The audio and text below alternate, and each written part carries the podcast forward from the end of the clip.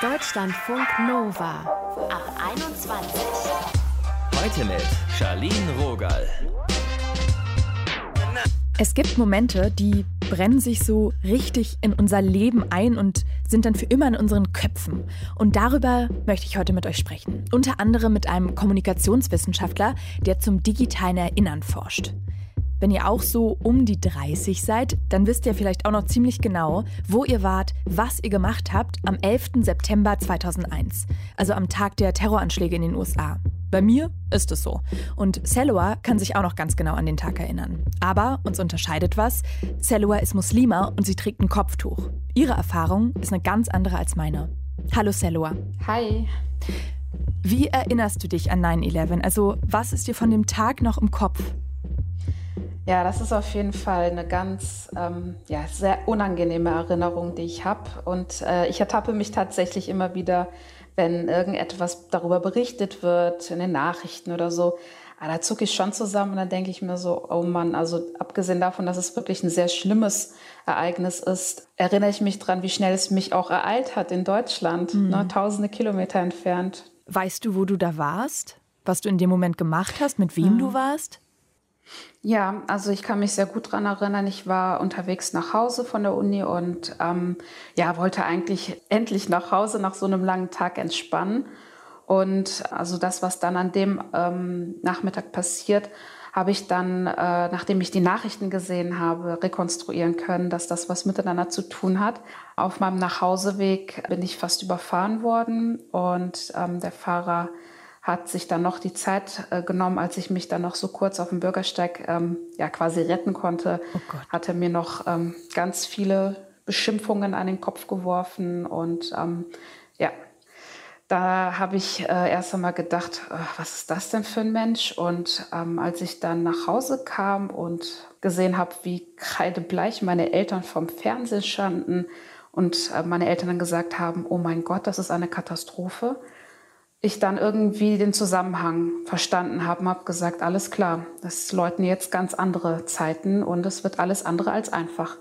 Das heißt, der Mensch, der dich da beleidigt hat, das war bewusst. Richtig, hat mich auch äh, Kopftuchschlampe genannt und Terroristin und was auch immer. Und ich habe erst einmal so den Zusammenhang nicht verstanden. Aber dann zu Hause ist mir das leider sehr schnell klar geworden, dass das einen Bezug aufeinander hat.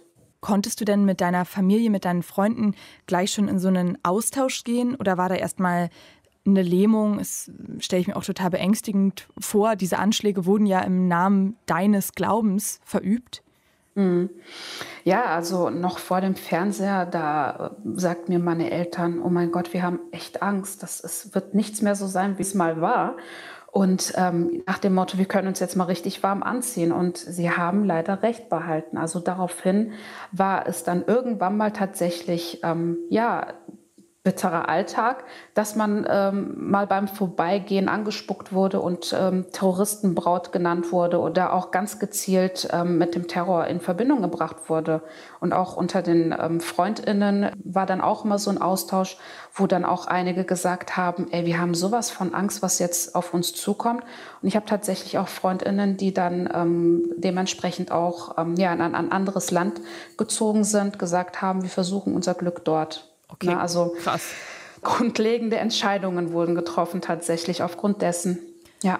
Wie hast du das geschafft, dann durch deinen Alltag zu gehen? Also ich stelle mir das so vor, das ist dein Zuhause, das sind deine gewohnten Wege, du kennst normalerweise die Interaktion mit Menschen und auf einmal ja wirklich von einem Tag auf den anderen ist alles anders. Wie bist du damit umgegangen? Mhm.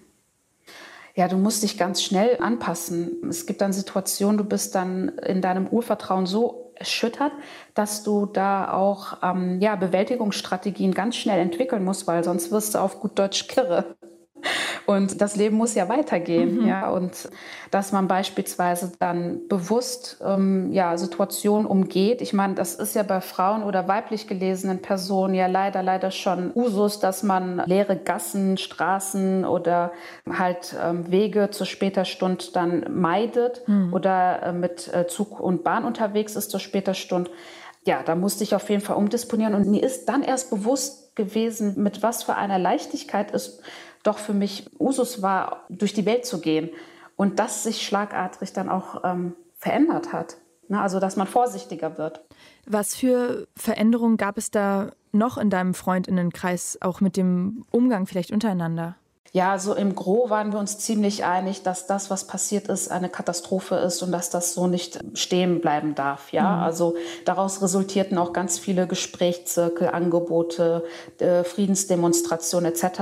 Aber es gab leider Gottes auch eine Person, wo sich da auch ähm, ziemlich schnell die Wege dann trennen mussten, weil ähm, da ein ehemaliger Freund leider Gottes eine ganz andere Ausfahrt genommen hat und sich äh, krass radikalisiert hat im Bereich extremistischer Salafismus und ähm, die Gespräche mit ihm wirklich immer krasser und unerträglicher wurden und irgendwann mal dann tatsächlich dementsprechend auch der Umgang mit mir oder mit anderen aus der Clique immer persönlicher wurde, in dem Sinne, dass ähm, ja der Glaube dir abgesprochen wird mhm. und so weiter und so fort. Und ja, dann äh, hat sich der Kontakt irgendwie dann auch erübrigt, weil er dann tatsächlich dann auch von der Bildfläche verschwunden ist. Also der hat sich da auch ganz krass radikalisiert.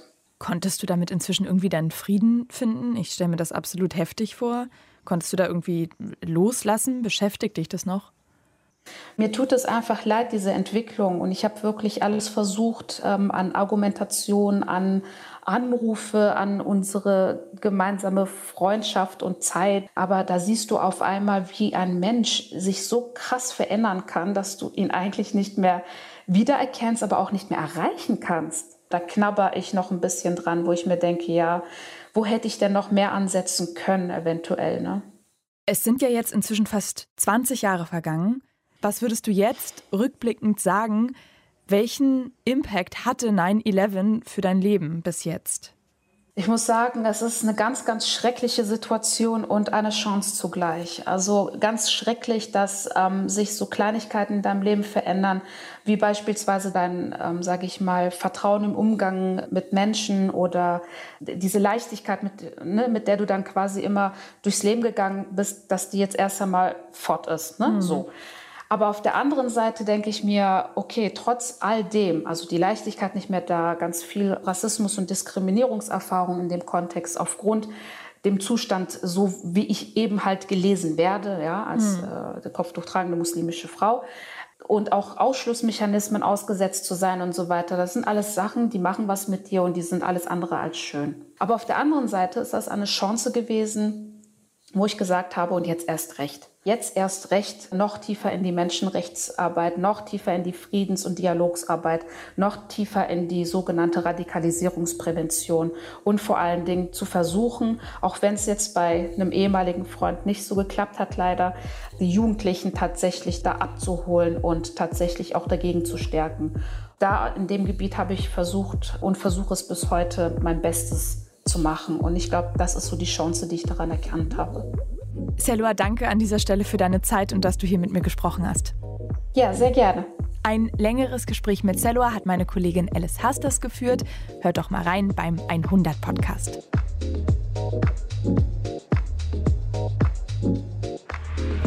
Deutschlandfunk Nova.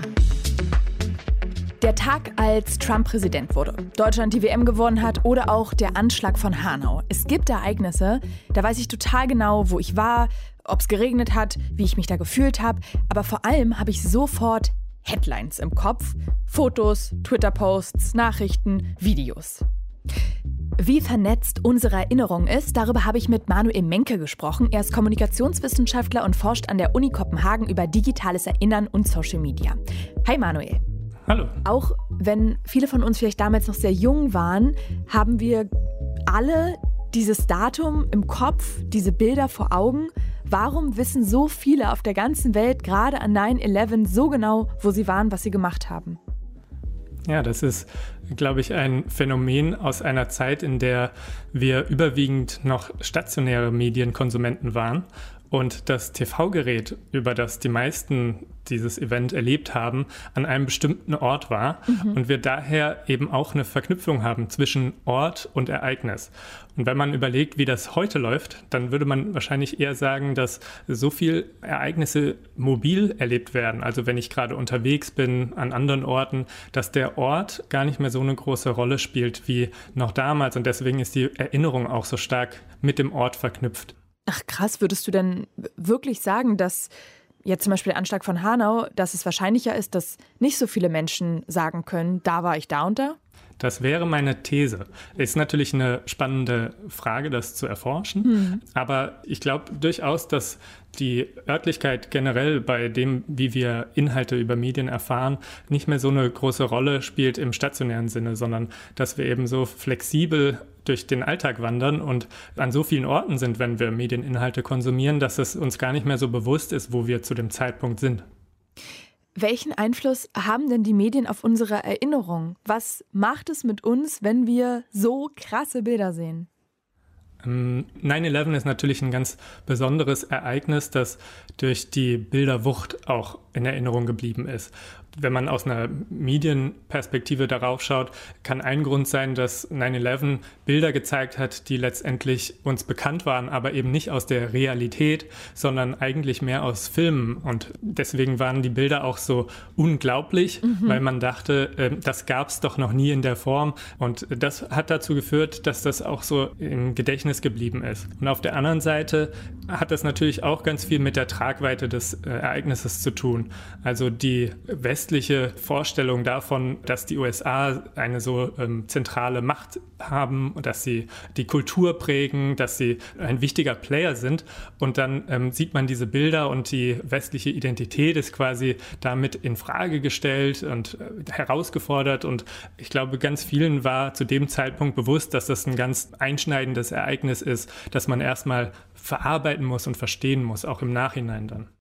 Ich habe so ein Smartphone, das erstellt immer quasi für mich Erinnerungen. Auf sozialen Netzwerken passiert das ja auch. Hallo, hier ist dein Rückblick.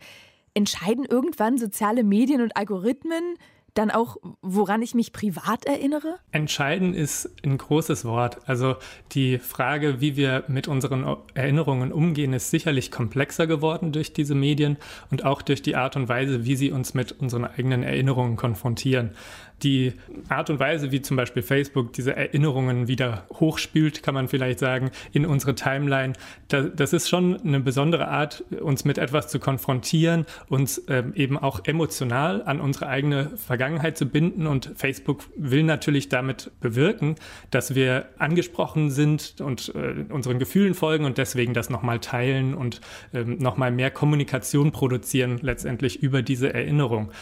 Wie viel Einfluss das auf die einzelne Person hat, muss man sich im Detail anschauen. Aber diese Erinnerungsalgorithmen, die da hinten dran sind, die findet man durchaus in verschiedensten Medienkontexten und ist auf jeden Fall ein spannendes Feld. Und die Frage, wie groß ist der Einfluss auf unser eigenes Erinnern, ist natürlich da. Hm.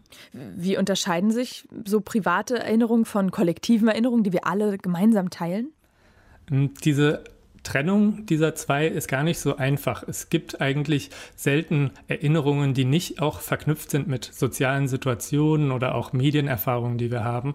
Von daher würde ich diese Trennung erst gar nicht machen wollen, sondern würde sagen, dass alle unsere Erinnerungen immer im Kontext zu betrachten sind äh, dessen, was wir zu dem Zeitpunkt erlebt haben und mit wem und unter welchen Umständen. Das heißt, äh, der Anstoß dafür, unsere Erinnerungen zum Beispiel auch über soziale Medien zu teilen, ist immer da, weil wir auf der Suche sind nach anderen, die zum Beispiel in derselben Zeit das Ähnliche erlebt haben. Mhm. Also wir sehen das ganz viel bei bestimmten Nostalgie-Aspekten, wo viele danach suchen, hey, du bist aus meiner Generation, hast du das auch erlebt? Erinnerst du dich auch noch an diese Band oder dieses Erlebnis oder dieses Event mhm. ähm, zu dieser Zeit? Und so verbindet man sich eben und über die persönlichen Erinnerungen knüpft man quasi an die kollektiven an. Und wie schafft es dann ein Ereignis ins kollektive Gedächtnis und wie bleibt es da? Also wie lange werden wir uns zum Beispiel an das Abzugsdatum aus Afghanistan erinnern? Kann man dazu was sagen? Das ist schwer zu sagen, weil natürlich da ganz verschiedene Ebenen sind. Wenn es mehr um solche Fragen geht wie das Beispiel, das ich eben gebracht habe, generationale Erinnerung und Nostalgie, dann ist das natürlich mehr von unten. Das heißt, Leute ähm, teilen diese Erinnerungen online und kommen damit zusammen und bilden Communities. Und viele Erinnerungen, die mit großen politischen Events zu tun haben, sind auch top-down. Das heißt, ähm, von bestimmten Institutionen wird da Erinnerung vorangetrieben mhm. oder am Leben gehalten und in das kulturelle Gedächtnis überführt. Das heißt, das hat auch ganz viel mit Aufmerksamkeit und Macht zu tun. Wie viel einer Erinnerung kann ich quasi der Öffentlichkeit immer wieder präsentieren über Massenmedien, über bestimmte Institutionen und Museen und wie viel ist eher von unten in kleineren Öffentlichkeiten, wo sich bestimmte Gruppen dann treffen und sich über Erinnerungen austauschen. Kommunikationswissenschaftler Manuel Menke war das für euch. Danke, Manuel. Sehr gerne. Erinnern, was sich für immer in unseren Kopf einbrennt. Darum ging es heute. Schön, dass ihr dabei wart. Schreibt uns total gerne mal eure Gedanken zu der Folge oder falls euch ein anderes Thema bewegt, dann lasst es uns auch wissen. 0160 913 60 852, das ist die WhatsApp-Nummer der Ab 21 Crew. Mein Name ist Charlene Rogal. Danke fürs Mitdenken und Mitführen heute.